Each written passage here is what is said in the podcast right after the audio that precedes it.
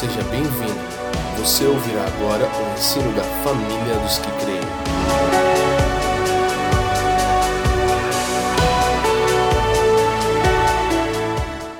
Tudo bem com vocês, gente? Tudo bem com vocês? Vocês estão felizes? Que bom. Graças a Deus, também estou muito encorajado de ter chegado a tempo. E hoje é um dia singular para nós, é um marco daquilo que o Senhor tem nos chamado para nos tornarmos e para fazermos para Ele. E eu vou aceitar o desconto sim, né, Felipe? Não quero nem saber. É a primeira vez que eu estou domingo aqui também. Nessa formatação, né? Então, é, realmente a gente está com o coração cheio de alegria, transbordando de alegria, com todas as possibilidades daquilo que o Senhor pode fazer por intermédio de uma família espiritual. E a gente está realmente cheio de uma santa expectativa, eu acho que eu posso dizer assim. Gente, bom, eu a gente vai hoje iniciar uma série de estudos. Eu não vou dizer até quando ela vai, porque ela sempre vai mais do que a gente acha que iria. Então a gente está aprendendo isso. Mas aos domingos, ah, nós vamos fazer por costume sempre trabalharmos uma série de estudos, trabalhando temático, a fim de que todo mundo possa crescer no entendimento. Então, como hoje a gente está dando start nessa nova estação da família dos que creem, ah, na primeira série que nós vamos trabalhar nas próximas semanas vai chamar o Evangelho Todo. Diga comigo, o Evangelho Todo. E a gente quer poder olhar nas Escrituras é, de fato o Evangelho de uma forma mais clara. E antes de começar, eu quero fazer menção, mas eu quero fazer isso com muito temor. E por favor, eu preciso que você preste bastante atenção e os irmãos que estão também nos vendo online, se você interpretar o que eu vou falar agora de forma equivocada, vai ser muito chato assim, vai ser bem bem ruim para mim. Ah, eu, eu desci na sexta-feira, eu cheguei no Rio de Janeiro e o irmão foi me pegar de carro. E fui conversando com o irmão até chegar lá na Barra, onde eu ia ministrar na conferência. E o irmão estava falando comigo várias coisas, perguntando para mim sobre as viagens, como é que é, família e tal, viajar. E aí ele fez uma pergunta para mim: é, Você você viu o fato que aconteceu com um pastor que tirou sua vida nos Estados Unidos? Eu falei, vi, né, irmão? Quem não viu, né? E ele falou assim: é, eu até falei, minha esposa ficou bem, bem. A Fran ficou bem ruim com isso, né, irmão? Eu falei, eu vi sim, todo mundo viu. Ele falou, cara, por que, que uma coisa dessa acontece?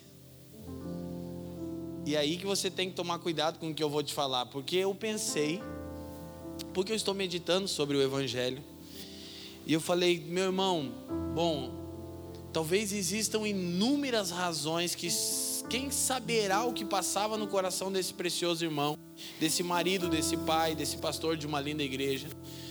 Mas eu disse para ele uma coisa, eu tenho certeza. Por alguma razão que eu desconheço, o evangelho não foi suficiente para ele. E é meio duro se você pensar assim. Ele disse: Você não acredita que a depressão é uma patologia? Eu disse: Claro que eu acredito, é uma doença, é a doença do século 21. Mas eu sei uma coisa: por alguma razão, em algum momento, o Evangelho deixou de fazer sentido para ele. Porque se alguém entende a mensagem do Evangelho, de fato ela o entende, jamais a pessoa vai chegar no fim da jornada dessa forma. E eu sei que é até estranho, eu acho que à medida que eu for falando, você vai entender melhor o que eu estou dizendo. Porque é meio pesado. Eu falei, irmão, não quero que você me interprete mal, mas é a única resposta que eu tenho. Porque ou eu creio que o Evangelho é o poder de Deus para a salvação de todo aquele que creu, ou eu não creio. Ou eu creio que o Evangelho é suficiente para curar as feridas e as perguntas e os questionamentos da alma humana, ou eu não creio. Não tem uma opção no meio disso. E eu disse: embora eu não estou sendo indelicado ao que esse amado conservo estava passando no seu interior, porque de acordo com o post da sua esposa aparentava que estava tudo bem, mas eu sei que o Evangelho deixou de ser suficiente para ele não no sentido que ele queria uma outra coisa, não estou falando de ambição. Ele não teve a compreensão plena do Evangelho. E provavelmente eu também não tenho e você também não. Então, eu estou pensando nessa coisa chamada Evangelho. E a gente está estudando junto com, com o presbitério e com alguns irmãos da diaconia, o Fê. E, sou até estranho isso que eu vou dizer, mas é, não é que eu estou redescobrindo, porque seria um equívoco. Eu tenho falado há muitos anos sobre propósito eterno. Mas parece que eu achei uma coisa tão simples no Evangelho que eu nunca tinha me atentado para ela. E eu quero poder comunicar isso com vocês, mas não como um mero ensino, que vamos fazer nas próximas semanas, enquanto trabalharmos a série, o Evangelho todo. Não quero ensinar teologia para vocês, a gente vai fazer isso quinta-feira, tá bom? Já para vocês saberem, no final a gente vai falar da movimentação. Mas eu quero realmente cooperar com o Espírito Santo no resgate da suficiência do Evangelho. Mas para isso, a gente vai ter que responder uma pergunta primordial: O que é o Evangelho? Sabe qual é o problema? Que a maioria de nós aqui tem andado com o Senhor por alguns anos. E bem provavelmente a nossa compreensão seja bem rasa sobre o que é o Evangelho. Então eu queria conversar com vocês sobre isso a partir desse fato desse precioso irmão, desse pai que partiu e e que o Senhor console essa mãe esses filhos e a igreja nos Estados Unidos, mas que o evangelho seja suficiente para mim e para você, amém? E quando ele vai ser suficiente? Quando a gente compreender a suficiência do evangelho. Uma coisa que eu aprendi muitos anos atrás é que a parte do evangelho que funciona na minha vida é a parte que eu entendo. Você precisa se perguntar por que o Evangelho é a resposta para tudo e é, e por que eu não consigo viver uma vida plena. Então, esse é o grande desafio nosso, amém? Compreendemos o Evangelho. E a gente já falou outrora e agora a gente vai desdobrar nisso. Eu gostaria que você abrisse a sua Bíblia em Atos capítulo 20. Se a Joyce conseguir me ajudar, versículo 24. Nas próximas eu vou melhorar, Joyce. Eu vou te dar alguns textos, tá? Porque é muito difícil essa coisa de fazer rápido. Vocês estão felizes ainda, gente? Amém? Atos capítulo 20, versículo 24. Nós temos o que eu vou chamar de o primeiro capítulo do Evangelho. Já trabalhamos isso, a gente vai desdobrar um pouco mais. Mas em nada tenho a minha vida por preciosa, contanto que cumpra com alegria a minha carreira e o ministério que recebi do Senhor Jesus para dar testemunho do, leiam comigo. De novo, do Evangelho da graça de Deus. Então, bom, nós já sabemos que a expressão evangelho significa boa nova ou uma boa notícia. Qual é a primeira boa notícia que o evangelho comunica aos homens? A graça de Deus. E aí eu já vou te falar, aqui já teria que ser suficiente. Porque uma correta compreensão e experiência com a graça de Deus supre a necessidade da alma de qualquer ser humano. Então, o evangelho tem capítulos. Ele não é fragmentado, mas ele tem capítulos. E o primeiro capítulo é uma boa notícia a respeito da graça de Deus. Joyce, Lucas capítulo 4, versículo 14. Eu vou abrindo aqui também. Lucas 4, 14. Ah, desculpa, 4,43. Lucas 4, 43. Olha que beleza. Vai ser difícil ficar lendo aqui, né? Vou ter que achar. Eu tenho, vai, não, vamos ter um monitor aqui, irmão. Aleluia. Glória a Deus. Quem vocês acham a gente ter um monitor aqui para o cara ficar olhando? Legal, né? Daí não fica assim. Né? Quando você pregar, você vai ver que é difícil, irmão. Quem concorda que um monitor aqui ficaria legal? Quem concorda? E quem que vai ofertar para o monitor? Glória a Deus, irmão. Aleluia, irmão.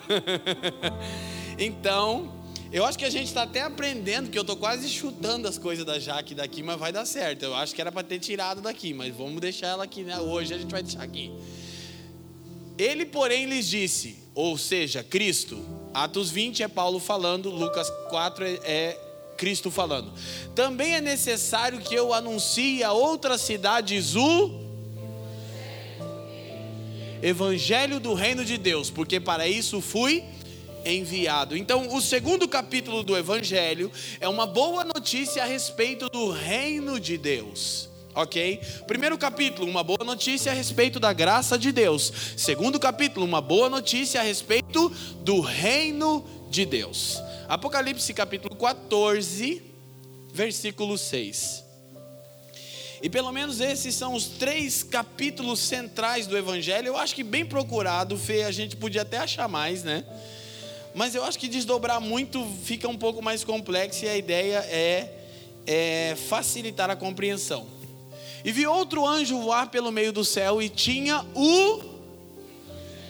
Vamos de novo, tinha o evangelho eterno, para proclamar aos que habitam sobre a terra, e toda nação, tribo, língua e povo. Então, o terceiro capítulo do evangelho é uma boa notícia a respeito da vida eterna. Ou da restauração de todas as coisas, como a gente vai desdobrar nessa série aos domingos. Então, diga comigo: o Evangelho é, primeiro, uma boa notícia a respeito da graça de Deus. Segundo, o Evangelho é uma boa notícia a respeito do reino de Deus. E terceiro, o Evangelho é uma boa notícia a respeito da eternidade. Tá bom? Então, isso é o Evangelho. Agora, eu, por muitas vezes pregando as Escrituras e ensinando, tomei o costume de dizer assim, ó, isso aqui é o evangelho. E na verdade, quando eu estava dizendo isso, eu estava querendo dizer que o que muitos falam não é o evangelho, é mais uma birra do que. E a gente vai organizar uma coisa aqui. Nem tudo que a Bíblia ensina é o evangelho. E a gente vai entender isso com mais clareza. Presta atenção, nem tudo o que a Bíblia ensina é o evangelho. Mas toda doutrina bíblica mostra uma perspectiva da mensagem do Evangelho. Vou te explicar. Nós sempre temos um problema com os extremos, com os excessos. Você já percebeu que você é assim? Nós somos, é assim, totalmente é, excessivos naquilo que, fa que fazemos. Uma coisa que nos falta para o ser humano é equilíbrio. Um exemplo, falando da vida da igreja. Vou falar da minha experiência. Vai pegar de alguns aqui.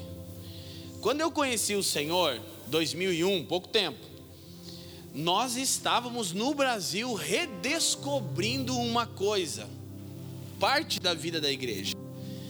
A igreja que se reunia nos lares e discipulado. Então a gente estava descobrindo que, olha que legal, a gente pode ter culto em casa e a gente tem que ter discipulado. Então isso veio como uma onda, escute, da parte do Senhor, tá ok?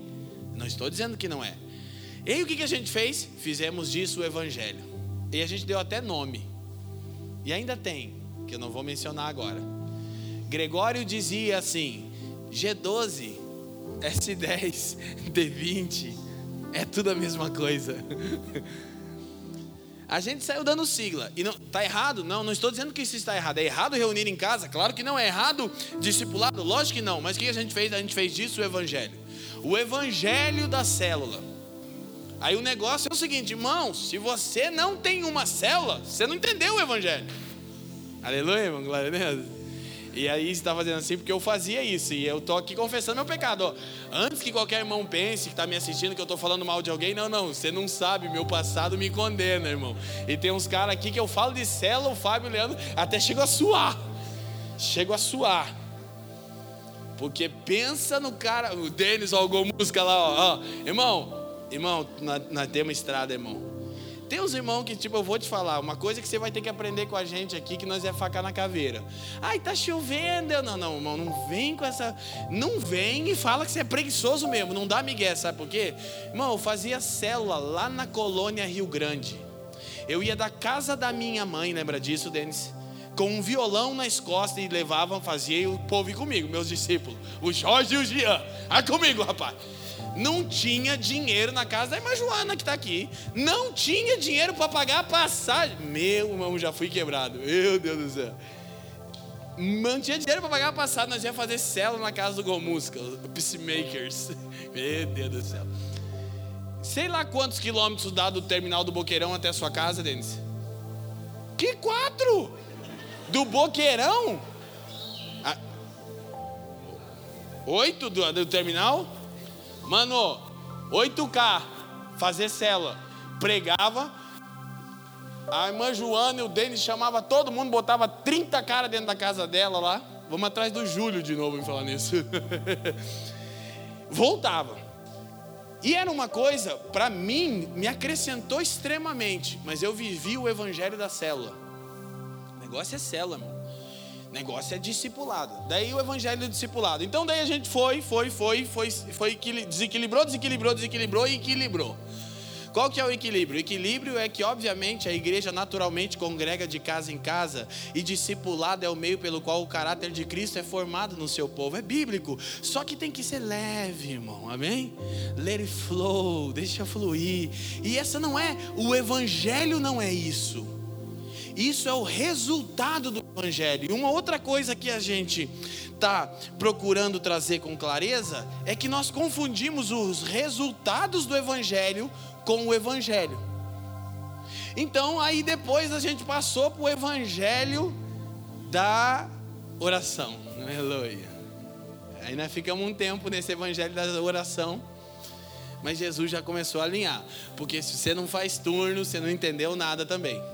E não estamos falando da gente, então nós podemos falar, não estamos falando de ninguém, estamos falando daqui, da gente. E são extremos que a gente comete, e a gente costuma pegar doutrinas bíblicas, é isso que eu quero dizer. Nem tudo que a Bíblia ensina é o Evangelho, mas todo o ensino bíblico pode apresentar uma parte do Evangelho.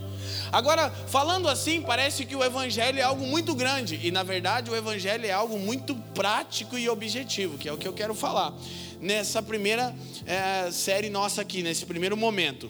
Então, nem tudo que a Bíblia ensina pode ser considerado Evangelho, embora cada doutrina mostra uma parte do Evangelho. Agora, o equívoco é focar em uma doutrina. Pior quando é um dogma humano. Menos mal é você focar numa doutrina bíblica, oração. É doutrina bíblica, comunhão é doutrina bíblica. Pior quando é dogma. Quando a gente acha que o evangelho é o jeito de se vestir. E tem isso, né? E tem muito. Não, porque o evangelho é isso aí. O evangelho é, é um jeito de vestir, é um jeito de falar. É o evangeliquez, irmão. Pensa num cara que tem vergonha disso, vocês vão entender. Eu tenho vergonha desse. O evangeliquez, meu Deus do céu. Tem que desintoxicar o povo. O povo está muito evangélico. Então, o que a gente precisa entender? O evangelho tem três capítulos, mas ele é uma única coisa. O que é o Evangelho? O que é o Evangelho? É a mensagem de que fomos salvos de um perigo. Pronto, esse é o Evangelho. O que é o Evangelho? É a boa notícia de que nós fomos salvos. Isso é o Evangelho. O resto é resultado do Evangelho. A vida de santificação não é o evangelho. O que, que a gente faz? A gente faz da santidade o evangelho. Não, isso, aqui é, não, isso é um resultado de uma resposta ao evangelho. O evangelho é uma coisa só. É uma mensagem sobre como Deus nos salvou. Esse é o evangelho. E aí a gente vai começar a perceber que o nosso problema é que o evangelho é tão simples que a gente despreza ele e a gente quer criar mecanismos complicados que nos impedem de viver a totalidade do evangelho. O evangelho, vou repetir, ele é uma mensagem sobre como Deus nos salvou em Cristo. Pronto. E uma coisa que eu preciso entender, preste atenção. O evangelho é uma boa notícia e não um bom conselho. Vou te explicar. A gente acha que o evangelho é um bom conselho. Por quê? Porque a gente prega o evangelho aconselhando as pessoas, dizendo para elas assim, ó, querido, Jesus te ama, seu miserável. E essa vida que você está vivendo está tudo errado. E você tem que viver assim. Presta atenção no que eu vou falar, que é quase heresia o que eu vou pregar. Eu estou pregando é uma linha tão tênue para heresia, irmão. Por quê? Porque a gente está pregando o resultado do evangelho como se ele fosse o evangelho. Aí a pessoa olha para nós e diz assim, ó, não consigo. Eu encontrei um cara no aeroporto, se Deus quiser ele vai voltar para o nosso meio. Mandei mensagem para o Alves, falei dele. Agora, eu estou encontrando, estou até com medo. Porque foi nós plantar uma igreja que eu comecei a achar uns caras que eu achei que eu não acho. Ou eles estão me achando, tá lá eu no aeroporto sexta-feira e o cara fala, Leandrão! Ai, que me chama Leandrão, dá medo. Lê, então eu fico ruim. Aí eu olhei e falei, uau! Depois eu vou falar para vocês, cara. Sabe quando você sabe que Jesus está comunicando uma coisa com você, que você está tão dentro da estação de Jesus, que Jesus vai falar assim: ó, não adianta, vai todo mundo achar você. Vai, vai. Eu estava falando para fora agora. Eu já um, um, dos barbeiros que eu faço a barba em São José veio na reunião já com a gente. O outro vai vir. Aí eu falo, tudo bem, bom dia, eu queria marcar a minha barba. Daí o pessoal da barbearia respondeu assim: tudo bem, pastor, tá marcado. Eu falei, que droga. Já descobriram. Daí agora eu estou fazendo a barba, você vai na barbearia, subentende que vai relaxar. Você já foi numa barbearia que você relaxou? Me conta como é que é.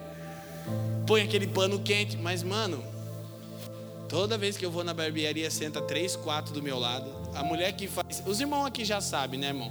Os irmãos sabem que eu sou limpinho, que eu faço a unha. Vai aprendendo. Vou ensinar esses homens aí tosco. E é cabra macho, irmão, mas é, né, unhazinha feita, aquela coisa. Felipe chega lá. O que já é mais meu estilo. Vamos dar um jeito, Tiagão, também nós vamos dar um estilo, uma lavada nesse cabelo dele ali, vai ficar bom que só. Aí tá. É, então, as pessoas vão ouvindo tal. E aí, poxa, esse mano falou para mim assim, cara, pô, você já abriu a igreja lá que você falou que ia abrir? Eu falei, já. Não, eu vou lá e tal. E eu creio que ele vai vir e não tem nada a esconder. Ele falou: Ah, eu estou morando com uma mina e ela tem problema com alcoolismo. Vou levar ela lá para vocês libertar ela lá. Na hora, a minha concepção antiga do evangelho veio. E lá pensei em falar para ele, querido, uma pessoa não deve beber, beber não é de Deus e tal. Aí eu pensei, não, não, não, uma boa, o evangelho é a boa notícia que Jesus já salvou ela. Ela é que não sabe disso, eu preciso contar para ela isso. Como não? Agora que eu fui entender uma coisa que o Cirilo disse em 2005. Lembra, Leandrão? O Cirilo lá no DVD, eu acho que é o Encontro de Avivamento, que é o nome do DVD, né? Um dos melhores daquela época da Lagoinha. E ele diz, ele começa a dizer: Você está orando, Deus salva o meu familiar. Quem assistiu esse DVD? Cara antigo. Deus salva o meu familiar. E aí o Cirilo diz assim: Mas Deus está dizendo: Eu já salvei. Como assim? Eu falei, claro, o Evangelho é a boa notícia que Jesus salvou o mundo. Não que ele vai salvar o mundo, que ele já salvou o mundo. É uma boa notícia a respeito, primeiro capítulo, da graça de Deus. Quem está me entendendo? O que, que eu preciso contar para a esposa do cara que, que, que faz a minha barba? Que Jesus já resolveu o problema do alcoolismo.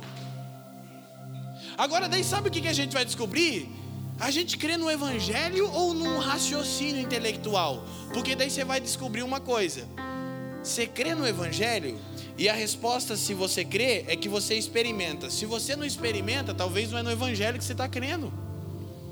Por quê? Porque o Evangelho é uma boa notícia, Fernando, não é um bom conselho sobre o que nós devemos fazer. Antes é uma boa notícia sobre o que Deus já fez por nós em Cristo.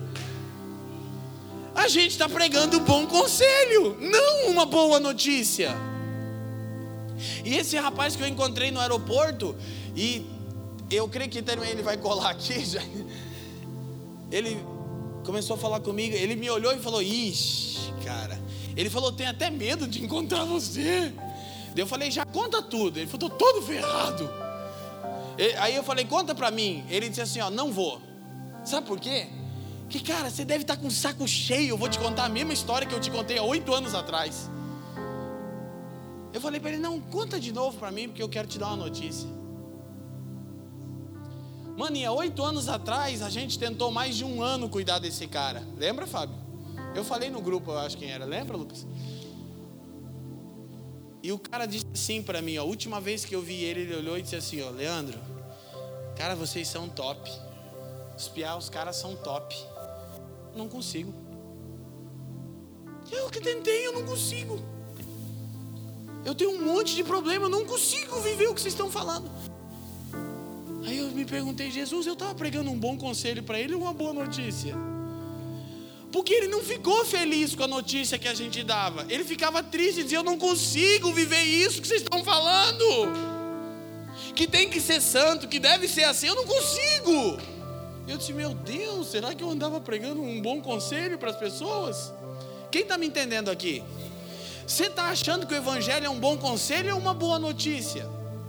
Porque isso vai determinar como você lida com as suas carências emocionais. Quem está me entendendo, diga assim. Eu percebo que a gente está começando a ter luz sobre isso. É tão simples, mas é tão profundo, Jéssica. Eu estou quase achando que eu não entendia direito o Evangelho. É, Jaque, porque eu preguei um bom conselho por muito tempo. É assim que Deus quer, é assim. Não, Leandro, você está abrindo mão disso. Calma, querida, é uma série. Vão ter várias mensagens sobre o assunto, tá bom? Aleluia. Mas uma coisa nós precisamos compreender: o Evangelho é uma boa notícia a respeito daquilo que Deus já fez por nós em Cristo, e não um bom conselho sobre como devemos viver. Porque o Evangelho é essa coisa que funciona com a fé. E o que, que é a fé? É depositar a minha confiança que o sacrifício de Cristo é suficiente para me tornar semelhante a Ele. Está entendendo o que, que é o Evangelho? O Evangelho é a boa notícia que Cristo é suficiente para nós. E eu jamais, nós não vamos abrir uma porta para a graça barata aqui na família dos que creem. Não! Mas a gente precisa entender alguns escândalos a respeito da graça e do Evangelho. E o primeiro, repito, o Evangelho é uma boa notícia a respeito daquilo que Jesus já fez. E depois que você e eu experimentarmos isso, a gente deveria só contar isso para outras pessoas. Olha, vem cá, eu quero te falar uma coisa. Eu também era assim. E eu também era cativo dessas mesmas coisas. Mas eu criei no Evangelho. E o que é crer no Evangelho? É experimentar, é confessar com a boca e crer no coração que Cristo já solucionou o problema do pecado. Aí eu vou te falar uma coisa que é absurda, mas é bíblica, mas é absurda. Eu confesso também, eu nunca pensei que eu ia falar essas coisas, agora eu estou falando. É que o sangue de Cristo remiu não apenas o pecado que você cometeu até conhecê-lo, o sangue de Cristo já pagou todos os seus pecados. Sabia disso? Inclusive o que você vai cometer amanhã. Só que uma interpretação equivocada disso vai nos levar a uma vida libertina que desagrada a Deus.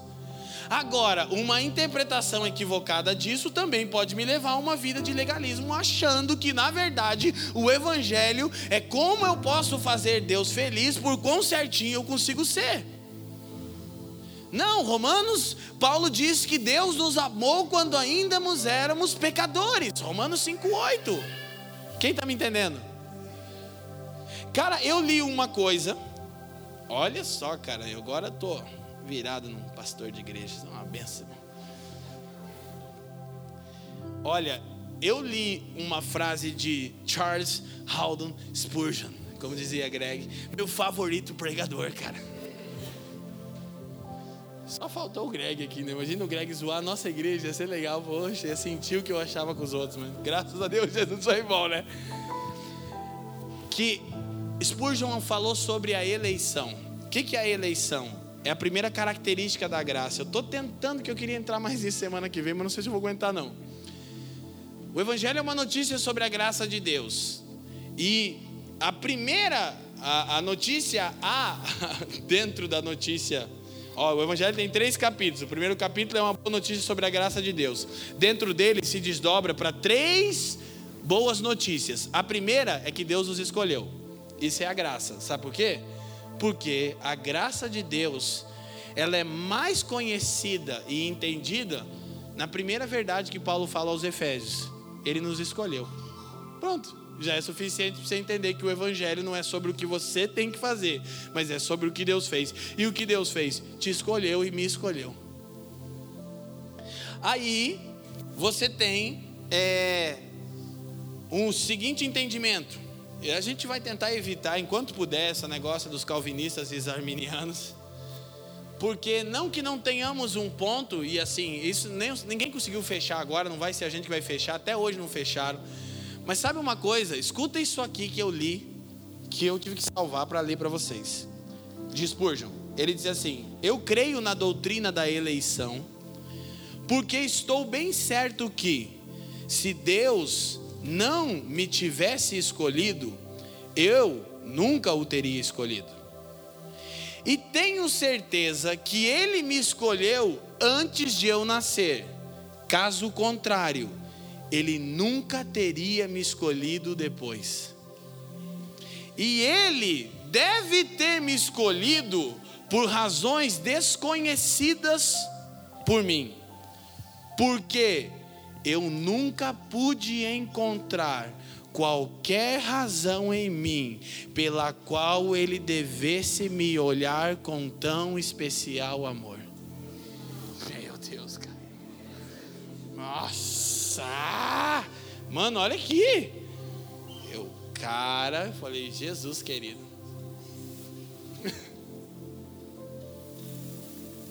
Essa é a boa notícia a respeito do Evangelho da graça de Deus.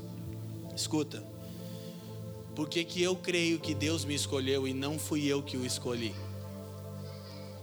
Porque se Deus não tivesse me escolhido, ouça, eu não teria feito.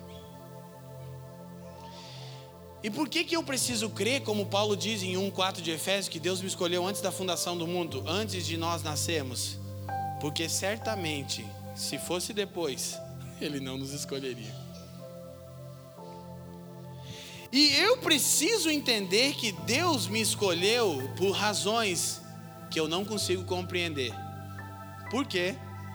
Porque não há nada em mim que justifique ser amado de tal forma por Ele. o Evangelho, uma boa notícia a respeito do que Deus já realizou em Cristo por você e por mim, e não um bom conselho sobre como devemos viver, para que Deus se sinta feliz com a gente. Quem está me entendendo? Agora escuta, a real compreensão disso, sabe o que vai fazer com você? Vai tirar um peso de 500 quilos das suas costas. E aí você vai ter a chance de começar a viver o Evangelho. Porque qual é o problema? É que a gente ainda sofre com a culpa e com a rejeição por causa da queda. Volto no nosso amigo pastor com temor, com todo temor. Por alguma razão dentro do coração dele, ele deixou de acreditar na suficiência da obra de Jesus. Eu sei, isso é uma patologia, mas o gatilho de toda patologia é a queda do homem ainda é o pecado. Cara, você viu a foto da família? Pelo amor de Deus, mãe. O que, que é aquilo? O que, que é isso, irmão? Família linda. Igreja linda. Que cara lindo, bonito, americano. Meu Deus, meu sonho. Sério, queria ter nascido igual aquele cara, pelo menos igual o Fafa. Mano, sou zoado aqui dentão, cabuloso, oreiudo, difícil, irmão. Deixei a barba crescer para ficar americano e o cara me perguntou se eu era árabe no aeroporto. Do jeito que consigo ser americano de jeito nenhum, favor. Vocês estão felizes ainda, amém?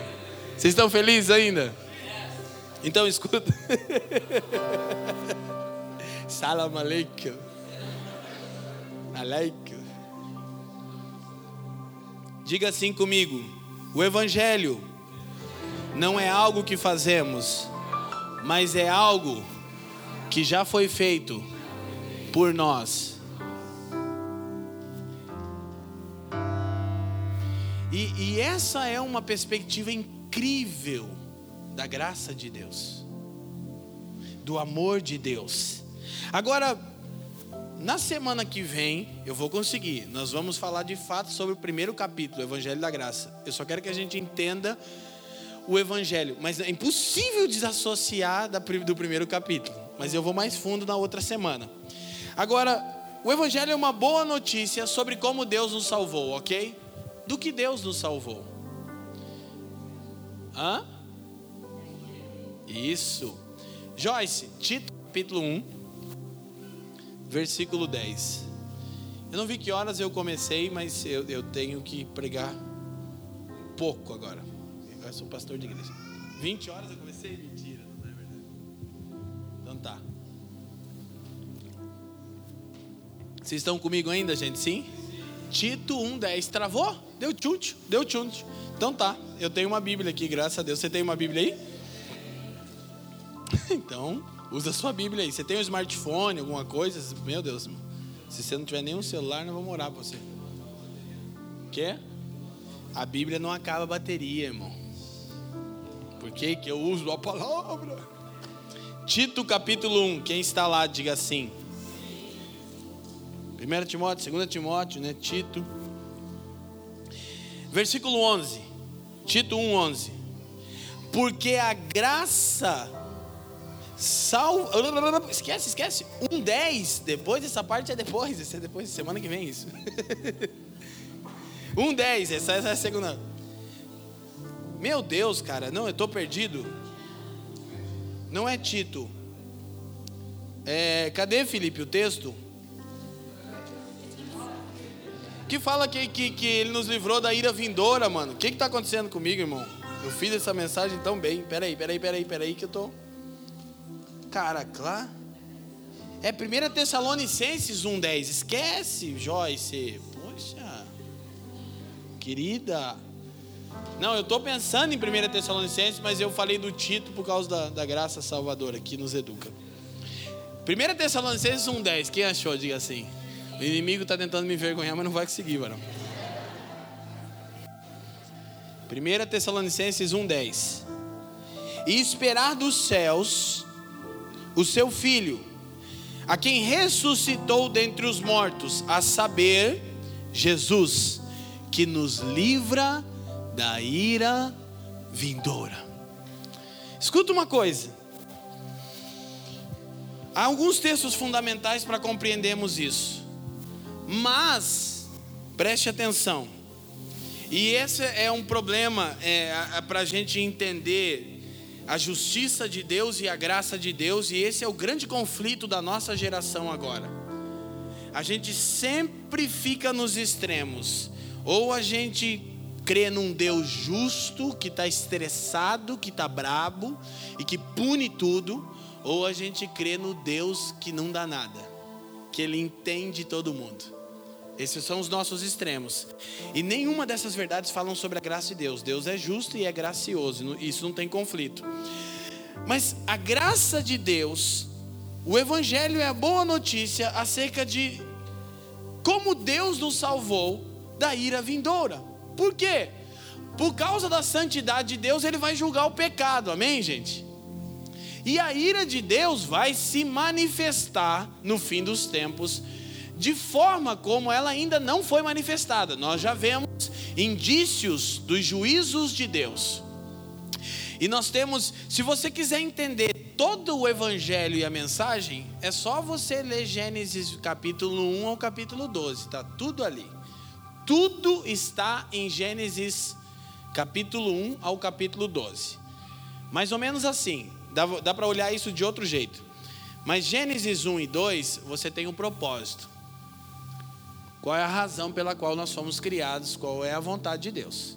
Gênesis 3, você tem o desvio, a queda.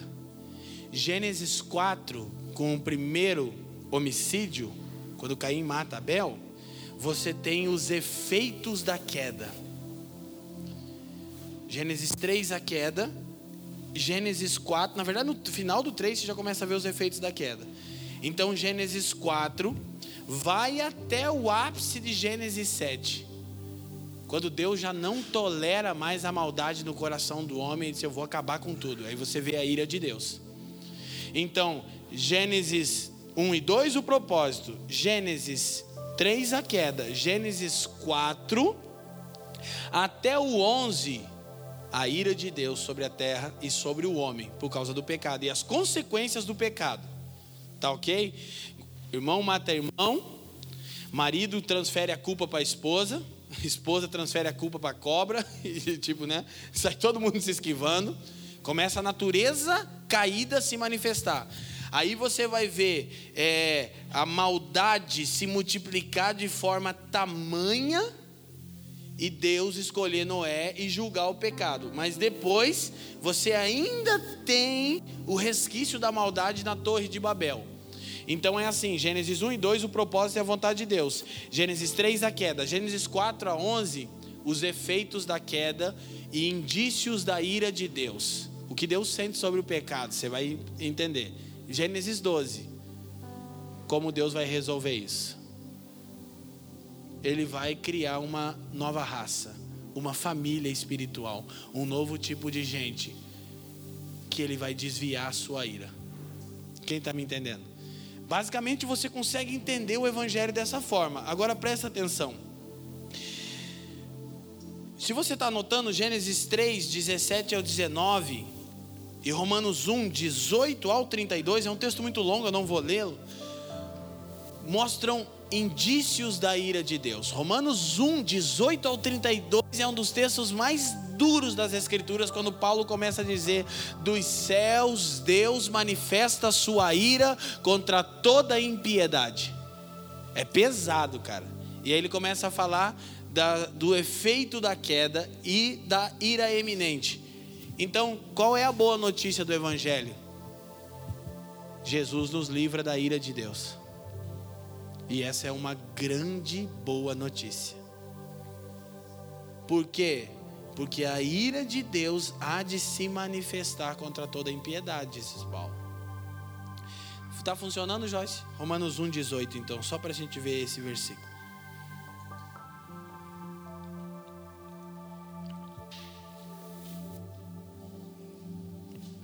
Romanos 1,18 porque do céu se manifesta a ira de Deus sobre toda a impiedade e injustiça dos homens que detêm a verdade em injustiça. Vamos passando rapidinho esse texto? Não vou todo. Porquanto o que de Deus se pode conhecer, nele se manifesta, porque Deus lhe manifestou. Porque as suas coisas invisíveis, desde a criação do mundo, tanto o seu eterno poder como a sua divindade, se entendem claramente, se veem pelas coisas que estão criadas, para que eles fiquem inexcusáveis. Porquanto, tendo conhecido a Deus, não o glorificaram como Deus, nem lhe deram graças, antes em seus discursos se desvaneceram e o seu coração insensato se obscureceu. Dizendo-se sábios, tornaram-se loucos e mudaram a glória do Deus incorruptível em semelhança da imagem de homem corruptível, de aves, de quadrúpedes e de répteis. Paulo está dando talvez a maior explanação sobre todo o evangelho e a obra redentora de Deus. Próximo versículo. Pelo que também Deus os entregou às concupiscências do seu coração, à imundícia, para desonrarem o seu corpo entre si, e daí a coisa vai ficar feia, igual a gente está vendo aí. Pois mudaram a verdade de Deus em mentira, e honraram e serviram mais a criatura do Criador, que é bendito eternamente. Amém. Pelo que Deus os abandonou às paixões infames, porque até as suas mulheres mudaram o uso natural, no contrário à natureza. E semelhantemente também os varões, deixando o uso natural da mulher, se inflamaram em sua sensualidade uns para com os outros, varão com varão, cometendo torpeza e recebendo em si mesmo a recompensa que convinha ao seu. Bom, a coisa vai ficar cada vez pior. O que que Paulo está dizendo? Deus vai ter que trazer ira sobre isso, não tem jeito não. Porque Romanos, para muitos teólogos, é a forma mais eficaz do evangelho sintetizado é a Epístola aos Romanos. Então Paulo começa dizendo o seguinte: bom, a gente tem um problema. Qual o problema que a gente tem? Nós somos o alvo da ira de Deus. Romanos 3:23 diz: "Todos pecaram e destituídos foram da glória de Deus". Então Paulo vai dizer o seguinte: Deus vai vir acertar as contas. Mas aí, lá em Romanos capítulo 5, na verdade, Romanos capítulo 4, sabe de quem Paulo fala? De Abraão. Sabe o que Paulo está dizendo? Como Deus já anunciou. Sabe o que Paulo diz? Que Deus anunciou o evangelho a Abraão. Gênesis 4, é, Romanos 4, Paulo começa a falar de Abraão, e falando como Deus vai dar um jeito. Aí Romanos 5, se você puder abrir Romanos 5, versículo 8, você vai entender isso para a gente ir correndinho para a nossa reta final aqui. Romanos 5. Mas Deus, cara, esse mas aqui é muito poderoso, porque tem muita coisa que Paulo já disse antes. Ele disse assim: a coisa tá feia mesmo, e vai dar ruim, cara. E você, meu Deus, cara. Aí Paulo diz: Mas Deus prova o seu amor para conosco, em que Cristo morreu por nós, sendo nós ainda. Então Paulo começa a dizer aí, olha o versículo 9. Logo, muito mais agora, sendo justificados pelo seu sangue, seremos por ele salvos da ira. Então, o evangelho Escuta, é uma boa notícia que Deus não está mais com raiva de você. A gente é desequilibrado no que a gente interpreta dos irmãos da América e a culpa não é deles. A gente anda pegando algumas coisas que dizem aí nas igrejas que a gente acha legal e que são legal e fazendo uma salada mista com isso e também também dá uns vacilinhos. Mas Bill Johnson diz uma coisa incrível.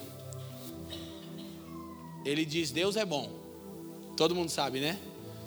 Aí ele acrescenta. Eu, eu, eu, não sei como é que fala em inglês, Fafa, eu, eu esqueci, mas é, o inglês é mais bonito. Ele diz: Deus é bom e ele está de bom humor. God's good. Sei lá, é isso aí que o Fafa falou. Fala mais alto, Fafa, que é bonito. Fala em inglês. Deus é bom e ele está de bom humor. God's good and he is in a good mood. Tipo, ah, todo mundo sabe que Deus é bom e a gente fica cantando aquelas músicas chata. Então, de tempo, é chata, pelo amor de Deus, nosso time não canta essa música que é chata, desculpa. É, então, é chata. Mas sabe qual é o problema? Quando você deita a cabeça no seu travesseiro, você acha que Deus está com raiva de você. Por quê? Que você deu uma escorregada. Tipo, não, Deus até é bom, mas Ele está mal-humorado comigo não é o que a Escritura diz. Não para aquele que está em Cristo. Como é que Paulo explica isso? Romanos capítulo 7. Abre lá, Joyce. Olha o que, que Paulo está no, no, no momento depressão. Todo mundo tem uma depression. Lê Romanos 7 para você ver se Paulo não está. Todo bom homem de Deus e mulher de Deus tem uma depression. É passageira. Dá uma depression, né, dá uma alegria. Aí ele começa, isso aqui, isso aqui é difícil. Olha só o que ele, ele meu Deus do céu. Olha o que, que ele diz no versículo 15 em diante. Romanos 7,15.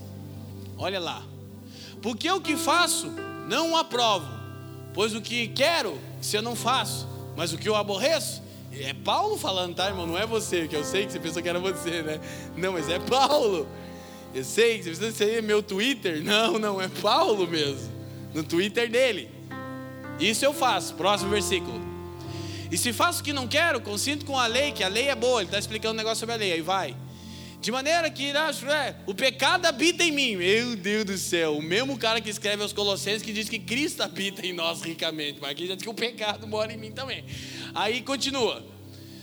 Porque eu sei que em mim, isto é, na minha carne, não habita bem algum. E vai ficar tão ruim que daí ele vai dizer aquela coisa. Olha o que ele vai dizer agora no versículo 24, aí é o nível de depressão máxima.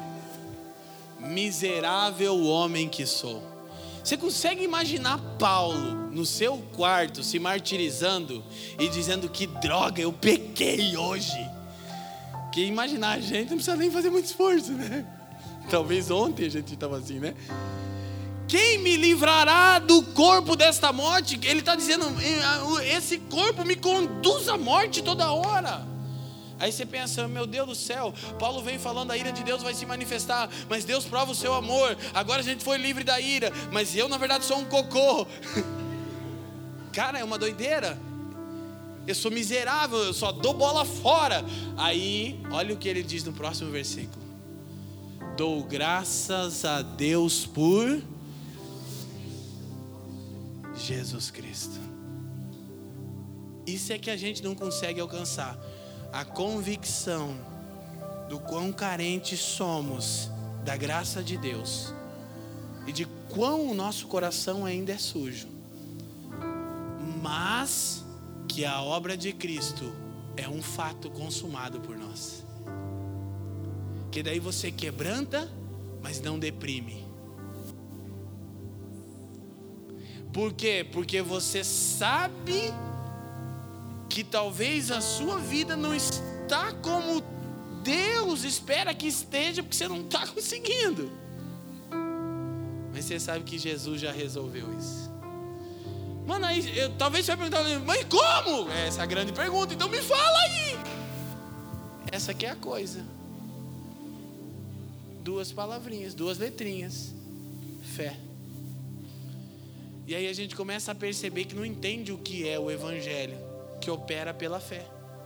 Não, só preciso crer e me entregar. Eu só preciso fazer isso. Por quê? Porque o Evangelho não é um bom conselho sobre o que eu tenho que fazer, é uma boa notícia a respeito daquilo que Deus já fez.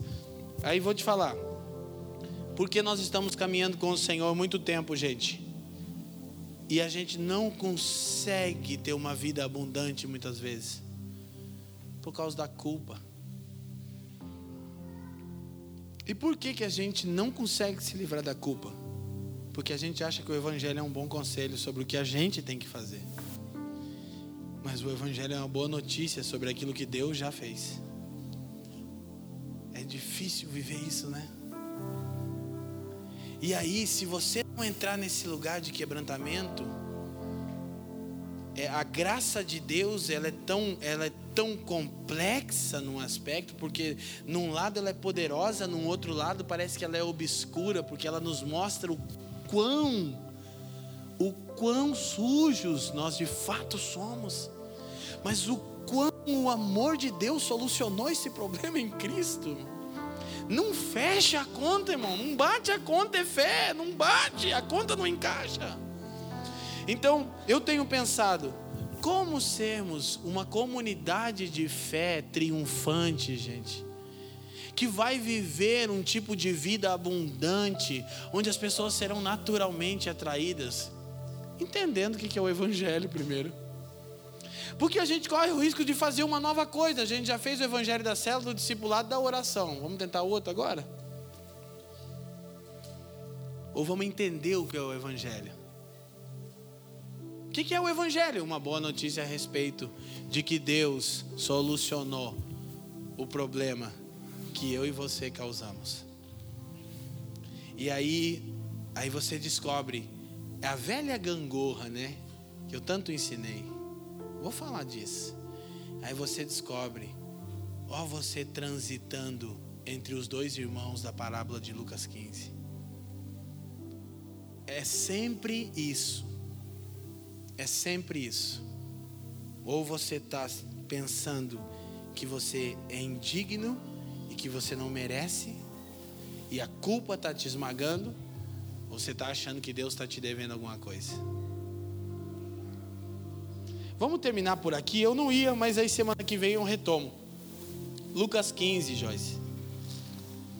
A gente conhece a história. Eu quero só olhar, então, duas coisas aqui para a gente poder orar.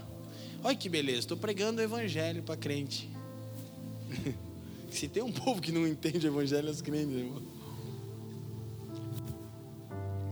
Pregando o evangelho para evangélico, né?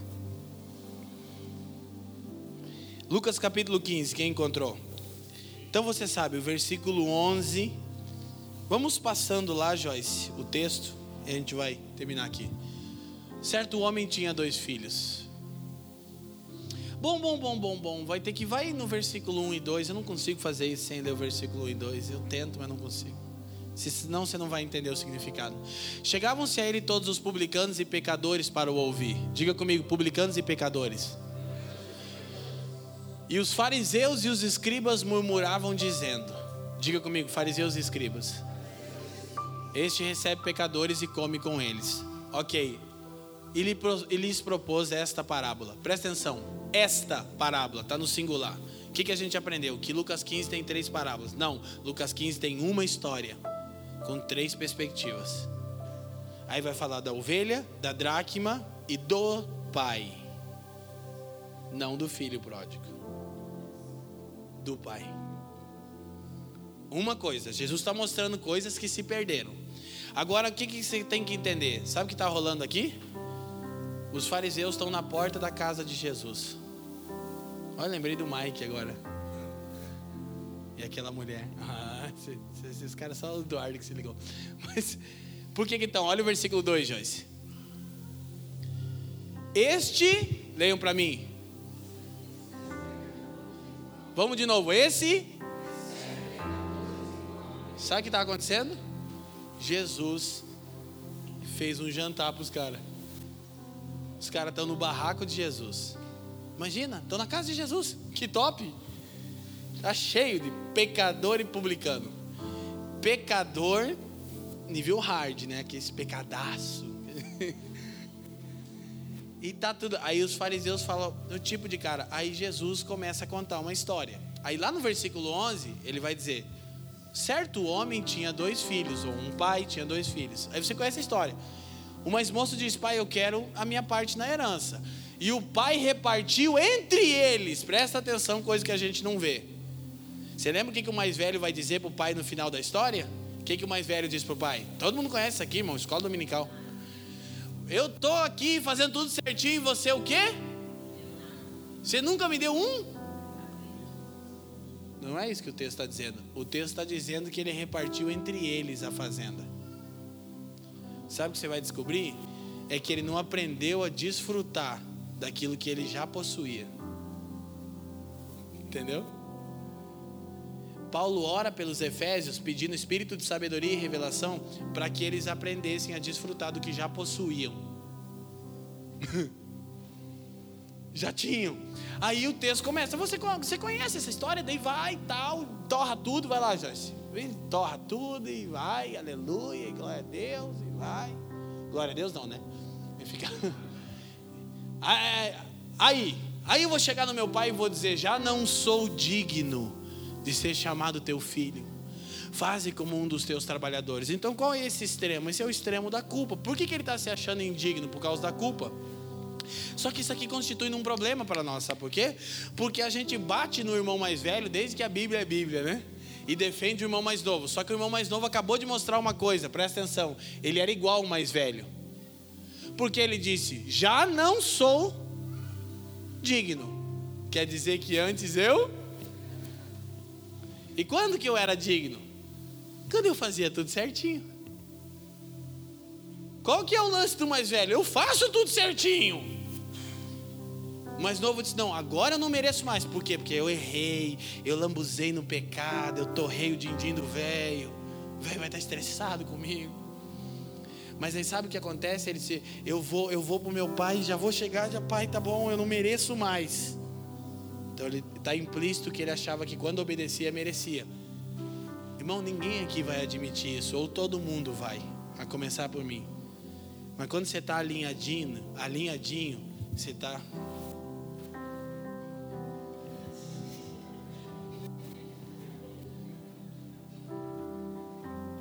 Irmão tá até, o irmão nem, nem encosta no chão no culto. Aleluia, glória, que unção. Aí dá a escorregadinha na banana.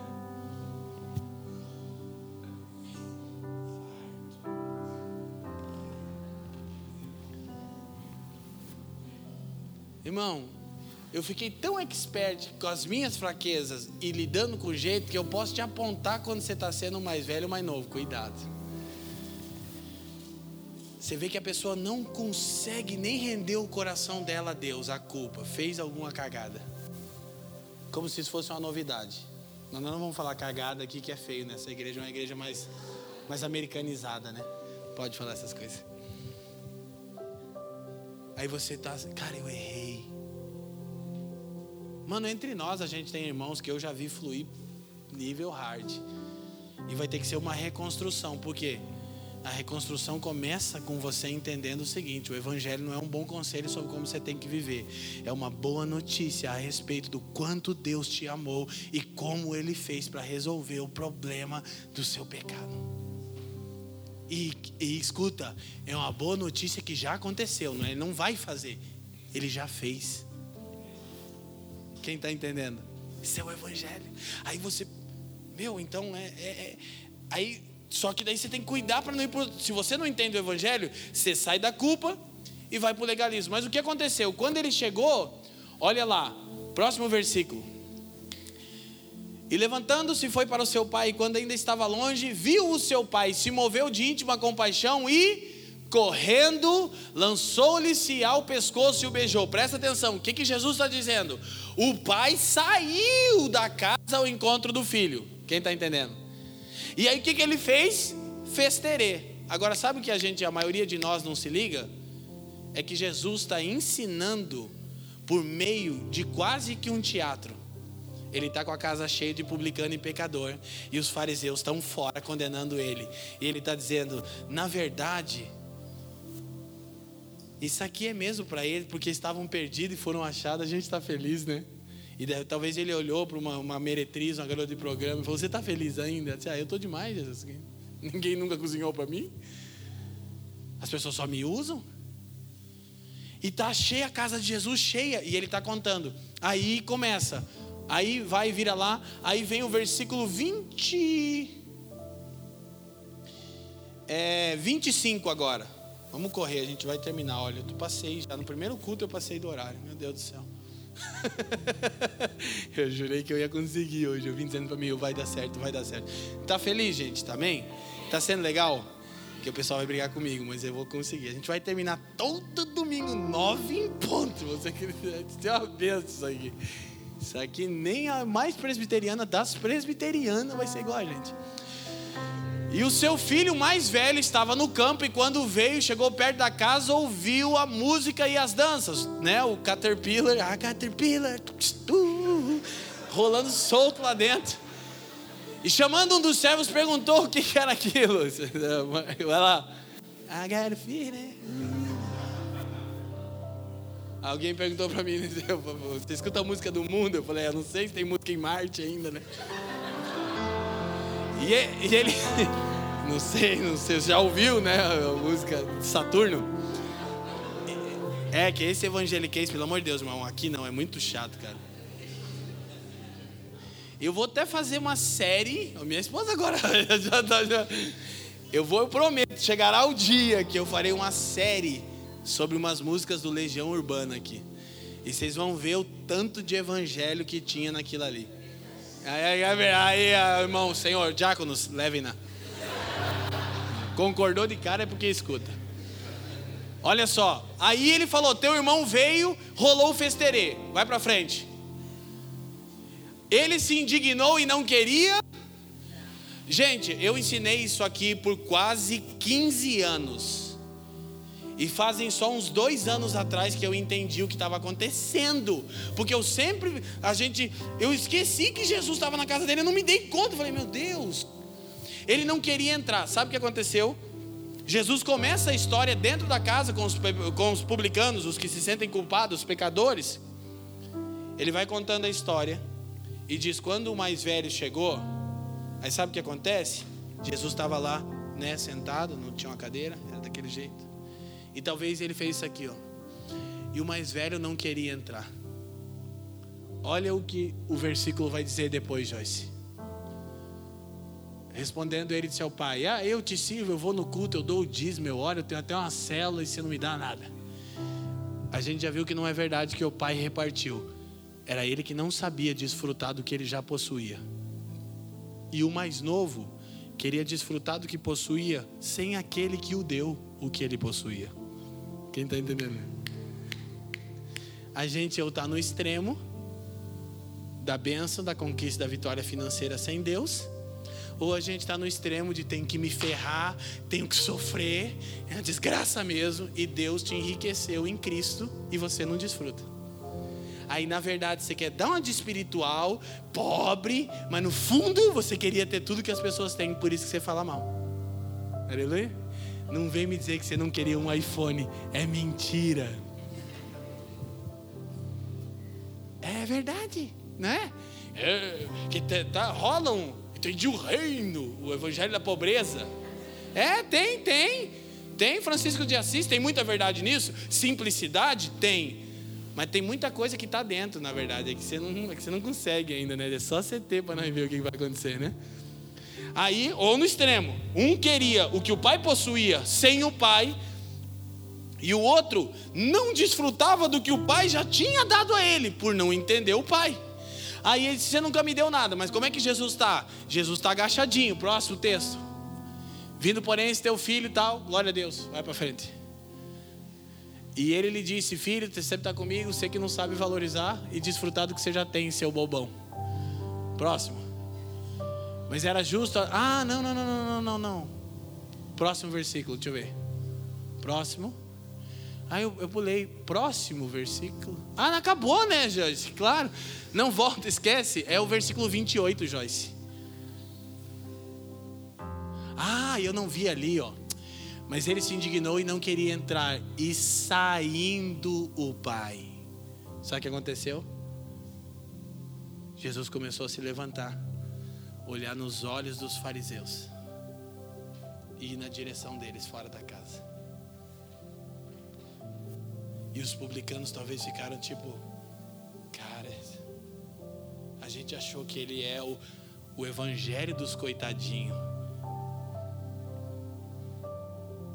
Ele deixou eles e foi até o meio dos fariseus e disse assim: Mas o pai insistia para que ele entrasse.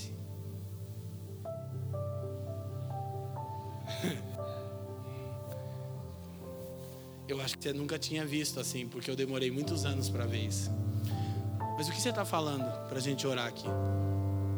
Eu estou dizendo que ora o que nos afasta do Pai é a culpa, e ora o que nos afasta dele é o mérito. Qual é a razão? Porque a gente não entendeu que o Evangelho não tem a ver com culpa e nem com mérito, mas com graça. E graça não encaixa nem com a culpa e nem com o mérito. Graça é o favor que nós não merecíamos. E eu quero orar agora. Eu quero te dar a oportunidade de orar ao Senhor onde você está, por só alguns segundos. Mas eu quero pedir que a gente possa de fato entender que o Evangelho é uma coisa só. É uma boa notícia a respeito daquilo que Jesus já fez. E enquanto você não aceitar, tipo, não, Leandro, mas eu sou todo errado. Me conta uma coisa que a gente ainda não saiba. é exatamente por isso que a gente precisa entender o Evangelho. E aí te liberta da culpa. A gente vai entrar no assunto, fica tranquilo, é uma série, o Evangelho todo. E te liberta do mérito. Te liberta desse, dessa gangorra que te impede de desfrutar daquilo que você já possui em Cristo. Feche os seus olhos. Pai, te damos graças nessa noite, Senhor. Te damos graças pela Sua graça maravilhosa. Pai, eu quero pedir que você nos dê espírito de sabedoria e de revelação, a fim de que entendamos o que é o Evangelho. Pai, eu sei que uma mensagem talvez não possa resolver, mas eu sei que uma mensagem regada com a operação do Seu Espírito pode mudar o nosso interior. Pai, nós estamos num dia singular e nós queremos experimentar a vida da igreja e nos tornarmos a família dos que creem. Mas, Pai, para isso é necessário que cada um de nós, a começar por mim, pela Fran e pelo bem, pela minha casa, entendamos o que é o Evangelho, a boa notícia de que você já nos salvou em Cristo Jesus. Senhor, libera os seus filhos do fardo da culpa, Senhor libera os seus filhos da condenação, porque Jesus deu uma ceia poderosa para publicanos e pecadores. Ele nos amou quando ainda éramos pecadores.